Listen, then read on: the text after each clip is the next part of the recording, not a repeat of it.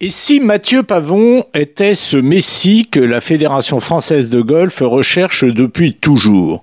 Sa victoire du samedi 27 janvier dans un tournoi qui fait partie du circuit le plus relevé du monde, le PGA Tour américain, cette victoire a provoqué un véritable raz-de-marée dans une partie de la presse, mais surtout sur les réseaux sociaux.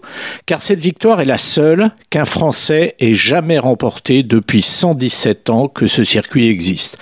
Et si on vous en parle aujourd'hui, eh bien, c'est parce que Mathieu est certes un joueur de golf professionnel, mais aussi parce qu'il est depuis quelques semaines un expatrié et que, depuis sa victoire, il a l'assurance de rester expatrié jusqu'à 2026. Ce succès l'a installé pour trois ans parmi les meilleurs joueurs au monde.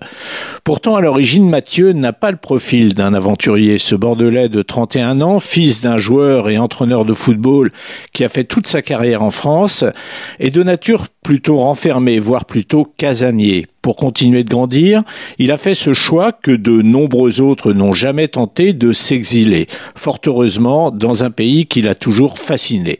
De sa trajectoire en cours, on retiendra surtout ce mental incroyable qui l'a amené là où il est aujourd'hui. À la fin de l'année 2015, il avait manqué à Mathieu 4 euros et 30 centimes pour terminer cinquième du classement par gain de la troisième division européenne et monter ainsi dans la catégorie supérieure.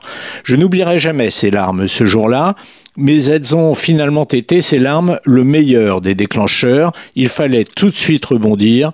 Mathieu ne se doutait pas, en ce mois de novembre 2015, qu'il rebondirait aussi haut.